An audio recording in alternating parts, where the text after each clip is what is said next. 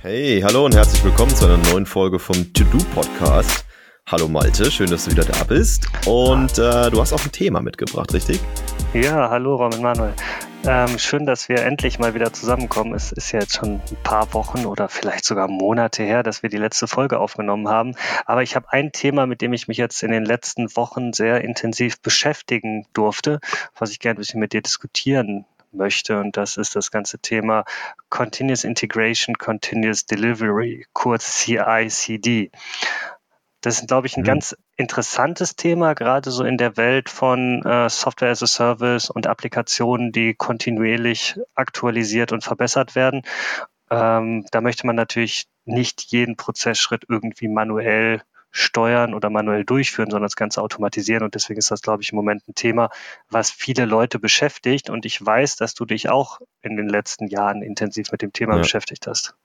Ja, genau. Also vielleicht definieren wir es erstmal. Also ähm, was, was wir unter dem Begriff CI/CD verstehen. Also du hast ja schon gesagt, ne, Continuous Integration und Continuous Delivery. Ähm, was, was ist das für dich? Was verstehst du darunter? Es geht zum einen darum, dass wir tatsächlich, wenn wir unseren Code einchecken oder Pull-Requests machen und dementsprechend unseren Code mergen, ähm, automatisch äh, Pipelines durchlaufen lassen, die Tests durchführen, seien es ähm, Unit-Tests oder Integration-Tests, die dazu führen, dass ich tatsächlich in meinem Source Control nur Code habe, der letzten Endes auch baut und funktioniert, ähm, den ich dann wiederum nehmen kann, um diese Builds dann letzten Endes automatisiert auf meine Zielumgebung zu deployen.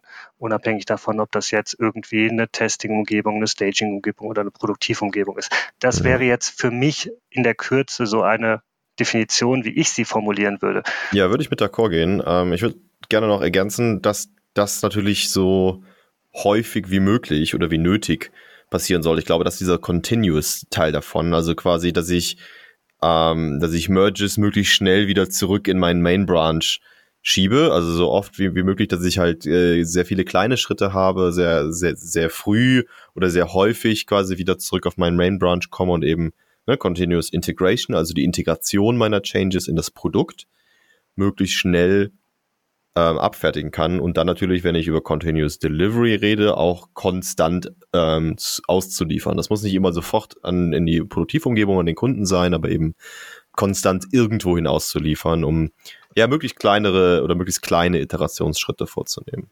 Hm. Und wie du sagst, sind das auch zwei Dinge, die man getrennt voneinander machen kann. Das heißt, äh, ich muss jetzt ja, nicht unbedingt, weil dieses Begriffspaar so häufig zusammen auftaucht, CICD, immer beides machen, sondern ich kann tatsächlich erstmal mit Continuous Integration anfangen und ganz klasse weiterhin meinen Release-Prozess ja. ähm, so managen, wie ich ihn in der Vergangenheit gemanagt habe.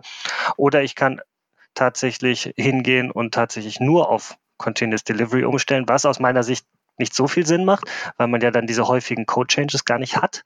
Ähm, aber letzten Endes sind das zwei Themen, die wir ähm, eigentlich auch unabhängig voneinander betrachten können. Ja, also würde ich mal sagen, also das eine ist halt auf jeden Fall Automatisierung, dass du halt sagst, dass ich einen klaren Bildprozess habe, der irgendwo auf einem Bildserver läuft. Und das andere ist, das eben kontinuierlich durchzuführen. Gut, dann äh, fangen wir mal an. Ähm, lass uns doch mal mit CI anfangen, weil da hast du ja schon gesagt, das ist, kommt klassischerweise am Anfang. Genau. Ich möchte also irgendwas haben. Wir hatten ja in der ersten Folge ja schon über diese Themen Code Collaboration gesprochen und wie arbeiten ja. wir mit, mit unseren Source Control Systemen zusammen und wie arbeiten wir vor allen Dingen auf Git zusammen. Und aus meiner Sicht ähm, hängt das Thema so ein bisschen damit zusammen, weil es kommt für mich quasi vor CI beziehungsweise ist eine wichtige Vorbedingung, um ein ordentliches Continuous Integration durchführen zu können, dass wir klar definiert haben, wie arbeiten wir auf unseren entsprechenden Branches zusammen. Also genau, wer das nochmal nachhören möchte, kann sich da gerne nochmal die erste Folge von, äh, von unserem Podcast anhören. Da haben wir das quasi einmal aufgedröselt, wie Malte und ich das machen. Genau, und von daher ist das für mich so ein erster Schritt. Wir haben jetzt ähm, entschieden, wie wir auf ähm, unseren unterschiedlichen Branches zusammenarbeiten. Und jetzt im nächsten Schritt müssen wir uns überlegen, an welcher Stelle wir halt automatisieren wollen, nachdem ich dann letzten Endes meinen Pull-Request erfolgreich gemerged habe. Ähm, ich hatte es, glaube ich, in der genau. ersten Folge erwähnt. Häufig ähm, wird, ähm, werden zwei Hauptbranches verwendet, ein Master- und Development Branch. Also so mache ich es in meinem aktuellen Projekt. Das heißt, wir haben mhm. einen Development Branch, in den neue Features reingemerged werden und äh, von diesem wird dann wiederum in den Master Branch für die entsprechenden Releases gemerged. Mhm. Und ähm, da habe ich das aktuell so umgesetzt, dass wir tatsächlich, sobald ein Pull-Request auf den Develop Branch erfolgreich war, dass dann ein entsprechender Bild durchgeführt wird. Okay, wann ist denn ein Pull-Request für euch erfolgreich? Also baut ihr auch sogar den Pull-Request schon? Weil das gibt es ja auch, dass ich quasi mit sogenannten Pull-Request-Checks hingehe und sage, Teil des, äh, des Code-Reviews von diesem Pull-Request ist, dass mein Build-Server ähm, quasi schon mal irgendwo im, im Hintergrund deinen Pull-Request in den jeweiligen Zielbranch einmergt und versucht, das in der entsprechenden Pipeline zu bauen, vielleicht sogar schon zu testen und so weiter. Ist das was, was du auch schon im Rahmen des Pull-Requests machst oder geht es dir da rein um Code Review? Hat der Entwickler sich an alles gehalten, was ich gesagt habe? Finde ich als, als Reviewer jetzt irgendwelche welche Bugs oder Fehler oder ist das auch bei dir schon Teil? Also das ist tatsächlich so der nächste Schritt, den ich bei mir so ein bisschen auf der Roadmap habe. Also es ist tatsächlich auch ein Prozess, wo wir das nach und nach aufbauen. Und mhm. aktuell ist es bei mir so, dass wir tatsächlich die normalen äh, Code-Reviews durchführen, prüfen, ob entsprechend mhm. die Work-Items äh, verlinkt sind, die dort mit, damit abgearbeitet wurden. Und nachdem dann der Merge durchgeführt ist, führen wir den Bildprozess und im Rahmen dieses Bildprozesses auch die automatisierten Tests durch. Ähm, wie du gerade beschrieben hast, so ein Pre-Merge-Build ähm, ist absolut etwas, was ich äh, gerne in Zukunft auch umsetzen möchte. Ähm, aktuell scheitert das ein bisschen darum, daran bei uns, dass wir äh, in meinem Projekt in den Ressourcen relativ limitiert sind und relativ viele. Merges haben. Das heißt, wir hätten quasi äh, dauerhaften Build Agent irgendwie besetzt, äh, weil unsere Builds dann teilweise auch ein bisschen länger dauern durch die ganzen Tests, die entsprechend durchgeführt werden. Und von daher haben wir das aktuell noch weggelassen, aber tatsächlich ist, tatsächlich ist das etwas, was bei mir auf der Roadmap steht. Mhm. Ist das für dich etwas, wo du sagst, dass du das äh, relativ früh äh, in dem Aufbau deiner Continuous Integration Pipeline ähm, mit aufnimmst? Oder ja, das war witz. Das ist witzigerweise jetzt gerade in dem Projekt, wo ich arbeite, die erste Pipeline gewesen, die ich gebaut habe. Gerade wenn du, ich arbeite in einem verteilten Team, das heißt, ich habe auch Entwickler, mit denen ich nicht jeden Tag oder auch nicht mal jede Woche rede. Und ähm, wir stellen aber auch relativ viele ähm, Pull-Requests und ich weiß, ich brauche mir den gar nicht angucken wenn das Ding nicht baut. Und ich weiß nicht, ich, ich glaube, ich würde halt sonst auch Gefahr laufen, dass ich sage, ja, ich als Mensch entdecke jetzt keinen Fehler.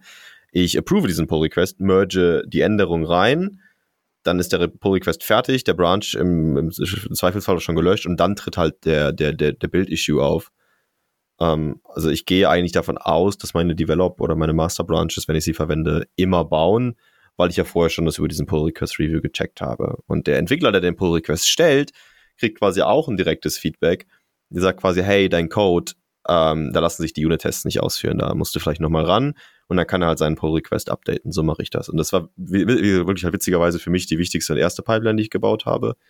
Aber im Prinzip ist es eine sehr, sehr ähnliche Pipeline zu dem, wie dann nachher der eigentliche Branch gebaut wird. Und bei mir knallt es dann wahrscheinlich ein bisschen früher, aber wahrscheinlich ist es die gleiche Pipeline, die du auch aufgebaut hast. Hm. Also bei uns war es aktuell bisher noch so, dass tatsächlich viele Dinge, die implementiert wurden, auch noch manuell getestet werden mussten. Das heißt, derjenige, der den mhm. Pull-Request gereviewt hat, hat ohnehin einen lokalen Bild auf diesem Branch bei sich ausgeführt und in dem Fall auch die Tests durchgeführt. Von okay. daher haben wir das ja. damit quasi ähm, in diese manuellen Testabnahme ähm, ausgelagert, aber ich bin absolut bei dir und das steht bei mir auf der Roadmap. Ich habe tatsächlich sogar schon angefangen, die entsprechenden Pipelines zu bauen, äh, werden im Moment noch nicht ausgeführt, aber das ist für mich der nächste Schritt. Ja, man muss dazu sagen, ich mache auch tatsächlich nur äh, Unit-Tests in diesem Ding. Also ich mache jetzt keinen Integration-Test, ich fahre jetzt nicht wirklich das System hoch und schicke da echte Anfragen gegen, sondern ich lasse tatsächlich auch nur die Unit-Tests derzeit laufen in diesem hm. Aber das ist ja auf jeden Fall ein guter erster Schritt und das habe ich tatsächlich auch auf der Roadmap. Ja, und ich checke natürlich äh, Coding Styles. Das ist die zweite Podcast-Folge, die man sich anhören kann. Ähm, weil, wie gesagt, verteiltes System, äh, Entschuldigung, verteiltes Team, äh, viele Entwickler und äh, ich, da checke ich zumindest nochmal, ey, hast du dich an alle Coding Styles gehalten? Aber auch das, das haben wir in Folge 2 vom Podcast schon mal besprochen. Das kann man da nochmal nachhören. Okay, angenommen, wir haben jetzt den Pull Request auf unseren Develop Branch gemacht. Ähm, Mhm. Wie geht es von da weiter für dich? Ähm, läuft dann automatisiert noch, ähm, nachdem der Build auf dem Develop Branch durchgeführt ist, ein weiterer Prozess oder ist ab, an der Stelle ähm, eine manuelle Intervention erforderlich? erforderlich? Nee, also ich bilde, ich bilde tatsächlich dann nochmal, aber tatsächlich mit einer leicht anderen Konfiguration. Das heißt, wenn jetzt irgendwas auf dem Develop Branch gelandet ist, oder in meinem Fall ist es halt der Master Branch, weil ich keinen Develop Branch habe, aber das macht ja keinen Unterschied. Also wenn, wenn der Pull Request dann auf dem eigentlichen Branch äh, landet, dann baue ich diesen kompletten Branch nochmal, aber diesmal mit ein bisschen äh, einer anderen Konfiguration. Zum Beispiel fange ich dann an, ähm, Connection ähm, Points zu injecten, die ich vielleicht für meine Dev-Environment haben möchte, weil ich habe ja vielleicht einen leicht anderen Bild, wenn ich äh, für, mein, für meine Development-Umgebung baue, als wenn ich für meine Produktivumgebung baue, weil ich ja vielleicht auf ein ganz anderes, weil ich, äh, wenn ich ja vielleicht auf ein ganz anderes Backend zeige, oder weil ich äh, bestimmte Konfigurationen setze und sowas. Und das mache ich dann quasi nochmal. Da habe ich eine eigene Pipeline für konfiguriert, die dann ähm, quasi den finalen Bild äh, vornimmt für die, die äh, jeweilige Zielplattform. Oder Ziel, ja, Ziel okay, Das heißt, das läuft aber bei dir alles von diesem Master Branch aus oder machst du Release Branches von diesem Master genau. Branch? Ich mache ich, genau, ich mache Release, äh, Release Branches vom, von diesem Master Branch. Also immer wenn ich der Meinung bin, jetzt mache ich einen Release, erstelle ich einen neuen Branch vom Master Branch. Ich, das ist quasi ähnlich wie eure Philosophie, dass ihr sagt, wir hauen erstmal alles auf den Develop Branch und mergen dann auf den Master Branch rüber, wenn wir der Meinung sind, wir machen einen Release. Also deswegen meine ich auch vorhin, das tut sich ja nicht viel an den Pipelines, die ich baue. Das ist eher die Branching. Genau, also wie es tatsächlich äh, aktuell bei uns implementiert ist, ist, dass wir von dem ähm, Develop Branch ähm, einen entsprechenden Bild erzeugen mit der kompletten Konfiguration, die für unsere Testing-Umgebung vonnöten ist. Das heißt, wir mhm. machen in dem Sinne schon ein Continuous Delivery, aber in eine Testumgebung rein. Ähm, das heißt, alle Pull-Requests, die entsprechend durchlaufen, triggern den Branch äh, und triggern von dort aus dann ein Release in die Testumgebung. Das heißt, nach jedem PR kann man nach wenigen Minuten das Ganze auch schon in der Testumgebung in Anführungsstrichen live testen ja. ähm, und kann dort dann noch weitere Abnahmetests machen, kann das Ganze validieren, um dann letzten Endes zu entscheiden, wann man einen Stand hat, den man gerne veröffentlichen möchte. Und da erfolgt dann ein erneuter Pull-Request von dem Develop Branch auf den Master Branch bei uns. Ähm, ja. Und dieser Pull-Request äh, triggert dann wiederum ein Build für unsere ähm, Staging und Produktivumgebung. Wir haben da zwei verschiedene Umgebungen. Okay. Ähm, auf der Staging-Umgebung ver versuchen wir im Gegensatz zu der Testing-Umgebung alles möglichst identisch zu der Produktivumgebung zu halten. Das heißt, wir haben Klar, ja. die gleiche Art von Datenbank, die gleiche Art von Hosting-Umgebung und tauschen eigentlich nur die Konfigurationsvariablen aus. Aber die Infrastruktur, die darunter liegt, ist die gleiche, wohingegen in der Staging-Umgebung natürlich vielleicht eine günstigere Infrastruktur dahinter steht oder vielleicht sogar eine andere Datenbank, die die vielleicht in einem völlig anderen Datacenter läuft, ja. weil es günstiger ist. Ähm, ohne jetzt zu sehr in Details zu gehen, versuchen wir halt die Staging-Umgebung dann möglichst identisch zu der Produktivumgebung zu haben. Das machst du, das macht ja aber in einer Pipeline, ja? Also du baust, so wie ich das verstanden habe, hast du hinter deinem Develop Branch eine Pipeline, die du jedes Mal triggerst, wenn eine Änderung auf dem Develop Branch passiert, was klassischerweise dann der Fall ist, wenn ein Pull Request reingemerged wird. In diesem, in dieser Pipeline baust du dann für deine Testumgebung mit der entsprechenden Testkonfiguration und, und lieferst auch mhm. direkt aus an Test. Und wenn ich aber dann einen Pull Request quasi in den Master Branch stelle, habe ich eine oder zwei weitere Pipelines, das habe ich nicht ganz verstanden. Auf jeden Fall eine Pipeline, die baut mir beides, sowohl ein Produktivbild als auch ein genau, Staging-Bild. Genau, da habe ich in dem Fall nur eine Pipeline. Also ich habe mehrere, also ich habe mehrere Pipelines, weil die Anwendung mehrere Komponenten hat, die ich in separaten Pipelines baue. Aber unabhängig davon ist es quasi eine Pipeline, die unterschiedliche Umgebungen baut. Und okay. Und die wird getriggert genau, die wird, vom Master wird Branch. getriggert vom Master Branch. Mhm. Und letzten Endes ähm, der fertige Build auf dieser Pipeline triggert dann einen Release-Prozess, der automatisiert alles, was gebaut wird, in die Staging-Umgebung veröffentlicht wo wir dann einen manuellen Approval-Prozess haben, der ähm, quasi das Release-Gate darstellt, ähm, um zu steuern, was in die mhm. Produktivumgebung mhm. geht. Okay, das heißt ja aber, dass das Artefakt, was aus dem ähm, aus der Pipeline rausfällt, die auf deinem Master Branch hört, quasi auch das identische Artefakt ist, was, wenn dieser Approval-Prozess erfolgreich ist, dann auf Prod auch wirklich released wird. Das heißt, auf einer Staging-Umgebung ist, und ich glaube, so soll das ja auch sein, exakt derselbe Bild, der, also quasi ein Release-Kandidat, etwas, was du eigentlich auch releasen könntest, wenn du Genau, so sieht es aus. Weil es gibt ja manchmal die Situation, dass man bestimmte neue Features äh, in dem Fall noch gar nicht äh, auf Production releasen möchte, weil man sagt, da kommt eh morgen wieder was anderes, wo wir das Ganze nochmal ergänzen. Aber theoretisch bauen wir so, dass alles, was auf Staging landet, eigentlich vom Kunden genutzt werden könnte, aber nicht alle Versionen unserer Anwendung geben wir sofort an die Kunden frei. Ja, ich glaube, das folgt auch ziemlich den Best Practices von diesen Dev-Test, Staging und Release-Umgebungen. Ähm, also das und das Schöne ist halt gut. auch, dass wir alle ähm, Bildartefakte Artefakte archivieren und dann auch, falls es letzten Endes dann doch mal zu einem Problem kommt, der dann erst in Production auffällt, weil vielleicht Kunden Feedback geben, dass Dinge nicht funktionieren, kann man tatsächlich über die Release-Artefakte, die wir haben, dann zu einem bestimmten Release relativ schnell wieder zurückgehen und das dann wieder neu deployen. Also das ist ein tatsächlich Klar, was ein Rollback auf den letzten Genau, Release, das ist tatsächlich ein sehr ja. komfortabler Prozess, den wir da mittlerweile eingerichtet haben. Und das Schöne ist halt wirklich, dass das Ganze voll automatisiert läuft und keine manuelle Intervention bis auf dieses eine manuelle Approval und diesen einen Merge auf den oder Pull Request auf den Master Branch erfordert.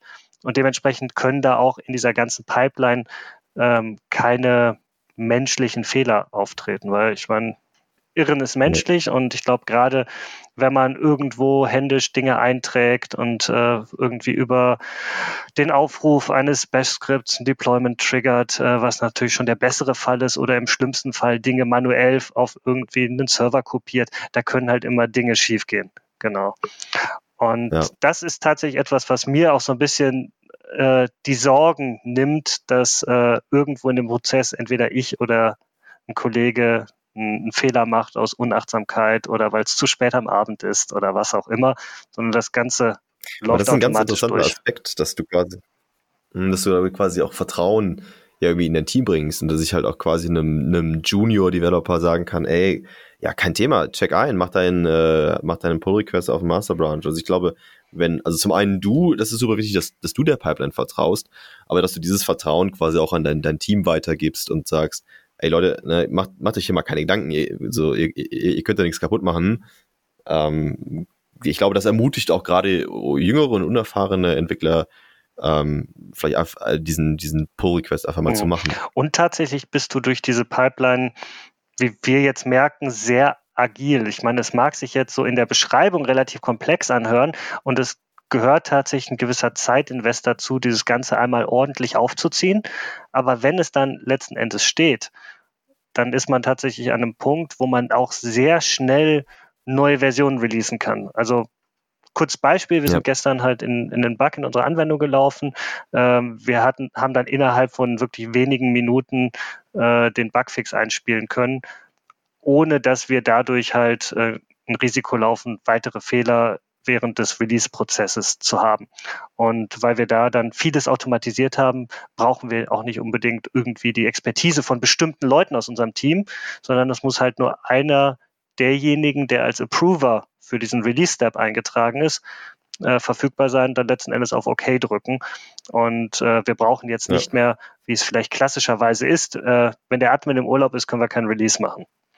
Und ja, weil du vertraust halt, du vertraust ja der, Pipeline und das ist das, das finde ich ein gutes Genau, Gefühl. da gibt es ja mittlerweile diverse Tools, die einem das Aufbauen dieser Pipelines äh, sehr einfach machen und man braucht gar nicht mehr ja. wirklich die, äh, tiefe Expertise in dieser ganzen äh, Infrastrukturthematik. Und das kommt mir natürlich gelegen. Wenn ich jetzt selber diese ganzen Build Agents, Hosting-Umgebung, was auch immer alles konfigurieren müsste und dann über umfangreiche Skripte, die dann ausgeführt werden, diese Pipeline bauen müsste, dann würde ich davor, glaube ich, auch zurückschrecken. Aber ich glaube, mit den ganzen Tools, die wir mittlerweile cloud-basierend haben, ist es tatsächlich auch für ein kleines Projekt problemlos möglich, sowas aufzubauen.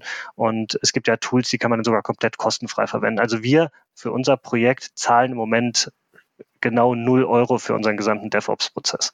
Und der ist, wie man ja, gehört hat, äh, gar nicht mehr so trivial. ihr seid kein Open Source Projekt, ne? Das muss man ja mal äh, dazu sagen. Ihr seid nicht Open Source, weil es gibt ja, glaube ich, relativ viele Anbieter, die auch irgendwie sagen, ja, hier für Open Source geben wir da halt irgendwie Sachen for free raus. Ihr macht das ja, ihr seid ja quasi Genau, und wenn man da nicht so die großen Enterprise-Anforderungen hat, dass man äh, riesengroße Maschinen für die ja. Builds braucht, sondern man hat tatsächlich eine relativ äh, kleine Anwendung, man ist auch mit einem kleinen Team unterwegs, kann man da auch äh, sehr kostengünstig sowas aufbauen. Also von daher würde ich sagen, es gibt mittlerweile auch keine Ausrede mehr, so äh, CI-CD nicht zu machen. Genau, und wenn man tatsächlich sagt, nee, CD brauche ich jetzt nicht. Ich möchte am Ende irgendwie mein Bild irgendwie runterladen und möchte dann meinem Kunden das Release shippen, äh, wie ich es klassischerweise gemacht habe. Kann man das auch machen und nimmt halt nur diesen Continuous Integration Prozess, der einem aber schon viele Sorgen abnimmt. Ist ja auch manchmal einfach die Anforderung, ne? Also nicht jede Zielumgebung ist ja irgendwie in der Cloud oder aus der Cloud erreichbar. Wenn ich jetzt, keine Ahnung, Software für ein U-Boot schreibe, dann also dann ist es auch im Jahr 2019 noch klassischerweise ein Deployment mit über einem USB-Stick manchmal, ne? Und deswegen, ich finde, das kann man kombinieren. Aber was ich halt cool fand, ist, dass ähm, wir sind jetzt also schon super schnell von CI in CD rübergerutscht, weil das für uns so äh, ganz witzigerweise in beiden Projekten zusammenhing, ist, dass du ja auch sagst, so, wenn der Bild erfolgreich ist, dann geht er sofort in die Deployment Pipeline, auch mhm. bei euch, ne? Also du sagst, du hast eine, eine, eine Pipeline, die hört auf den Develop Branch und wenn da jetzt nichts fehlschlägt, da wird das Ding zack direkt verpackt in die zweite Pipeline reingegeben, die dann euer Deployment steuert und schon mal auf die Testumgebung rübergeschoben. Oder halt, wenn es halt äh, auf dem Master Branch passiert, wups, dann landet die halt wenige Minuten später auf der Staging-Umgebung. Und ähm, das ist ganz interessant, weil wir das vorhin so ein bisschen getrennt haben, CICD, aber das für uns beide eigentlich schon völlig logisch zusammenhing. Ja, was soll der Bild darum liegen? Wenn der fertig ist, dann raus damit, dann deploy den. Natürlich nicht direkt in Production zu den Kunden, aber zumindest so, dass, dass mein Team den schon mal verwenden kann, dass ich den schon mal in einer echten Umgebung äh, previewen kann. Ähm, und dass das wahrscheinlich ja auch immer mehr zusammenrutscht. Und ich meine, du hast ja gerade angesprochen, nicht immer kann man Continuous Delivery machen, wenn man tatsächlich noch vielleicht einen äh, klassischen Rollout-Prozess hat, eine Software, die vielleicht offline läuft äh, oder vielleicht in ähm, klassischer Versionierung unterwegs ist und man ganz viele Kunden hat, die vielleicht auf einer sehr alten Version laufen und dort macht man vielleicht nur Bugs, Bugfix-Releases. Ne? Ähm, von daher kann man vielleicht diesen ja. Continuous Delivery-Prozess gar nicht so durchlaufen. Und den anderen Aspekt, den du gerade angesprochen hast, den finde ich auch sehr spannend. Ähm, ja, vielleicht nicht direkt zum Kunden deployen. Was ich super reizvoll finde, was ich mich bis, bisher aber noch in keinem Projekt getraut habe, sind solche Canary-Releases zu machen, dass man tatsächlich für eine Web-Applikation einen Load Balancer davor hat, der irgendwie 5% des Traffics auf eine andere Umgebung umleitet und man tatsächlich ein Continuous Delivery von jedem Bild in diese Canary-Umgebung macht und dann quasi 5% äh, der User oder 5% der Requests auf diese Testumgebung oder Canary-Umgebung äh, umleitet und dort dann quasi Testing in Production machen kann. Also das finde ich tatsächlich sehr reizvoll. Dieses GitHub-Modell, ja. Aber ich glaube, da muss man halt natürlich auch sehr, sehr viel Monitoring noch einbauen und diesen Monitoring und diesen Alerts, die dran hängen, sehr vertrauen. Ähm, aber dann ist das natürlich geil. Weil dann kannst du natürlich auch ähm, mit viel mehr Usern, die als ähm, als wie du es intern hättest, äh, so ein Thema einfach, Thema einfach mal durchtesten und so neue Features durchtesten. Ja, und gleichzeitig den Schaden natürlich in, einem, äh, in Grenzen halten weil der sagt, ich leite irgendwie nur 10% oder 5% meiner Nutzer auf diesen Genau, du, weiter. du hast jetzt gerade diesen GitHub-Prozess angesprochen, da auch nochmal die Referenz auf die erste Folge, da ist ein bisschen mehr dazu erzählt. Also das finde ich persönlich äh, sehr spannend. Wer es noch nicht gehört hat, einfach nochmal da reinhören, weil das ist so ein bisschen so die, äh, die Königsklasse, wie man so schön sagt, äh, von Continuous Delivery aus meiner Perspektive, dass man tatsächlich direkt durch bis zum Kunden die neuesten Features deployt, wenn sie, wenn sie fertig sind. Ähm, aber da gehört nicht nur ja. viel Vertrauen in die eigene Pipeline und in die eigenen, in die Fähigkeiten der eigenen Entwickler, sondern tatsächlich auch die entsprechende Erfahrung und natürlich das passende Businessmodell dafür. Ja, es gibt ein, ein, ganz cooles Video, das verlinke ich mal unten in den Show Notes. Das heißt uh, How Netflix Thinks About DevOps. Und die machen das, glaube ich, auch so oder zumindest in Teilen so, und sagen halt auch, dadurch, dass jeder Entwickler so viel Verantwortung hat, sind die alle sehr vorsichtig und die fahren anscheinend sehr gut damit, auch direkt zu deployen. Na, ich verlinke es mal unten. Ich, ich fand es ein, ein, sehr, okay. sehr spannendes Das habe ich mir tatsächlich auch noch nicht angeschaut, also freue ich mich auch auf den Link. äh, eine zweite Sache, ähm, das würde ich aber gerne mal in einer, in einer anderen Folge besprechen, ist, was man ja auch in der Release-Pipeline machen kann, ist ja auch mehr zu tun, als nur den Code zu deployen. Ne? Ich kann ja tatsächlich auch hingehen und wirklich mir Infrastruktur aufbauen, wenn ich einen Release plane, mit Dingen wie, wie Terraform oder irgendwelchen Skripten, mir wirklich auch meine, meine Cloud-Infrastruktur hochzuziehen oder zumindest sicherzustellen, dass sie noch in dem, in dem Stand ist, den wir beschrieben haben. Das fände ich aber ein, ein, ganz spannendes Thema mal für eine, für eine weitere Folge, dieses ganze Infrastructure as Code. Und ich meine, da waren Thema. wir auch letztens ja gemeinsam äh, bei einem Kunden und äh, da haben wir sowas ähnliches ja aufgebaut. Und ich finde das halt ganz spannend für so Testumgebungen, wo du dann nicht nur den Code für die Testumgebung baust, sondern im Rahmen dieser Pipeline die Infrastruktur für die Testumgebung deployst, dann auf dieser Testumgebung ja, genau. bestimmte ähm, Tests durch User oder automatisiert durchführst und dann am Ende, wenn alle diese Tests auf dieser Testumgebung erfolgreich sind, die ganze Testumgebung auch wieder abreißt und dementsprechend dann vielleicht auf deiner Cloud-Plattform nur sehr geringe Kosten hast, weil diese Testumgebung vielleicht nur für eine halbe Stunde existierte.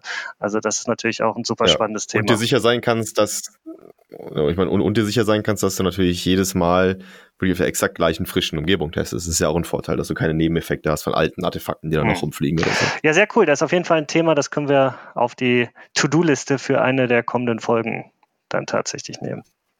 Ich merke schon, das wird so ein richtiger DevOps-Podcast hier langsam. Aber es ist ein heißes Thema, glaube ich. Also es ist, glaube ich, was super, super viele Leute auch in der Industrie gerade bewegt. Und äh, ich spreche tatsächlich auch viel mit Kunden über CI-CD-Pipelines. Okay, sehr cool.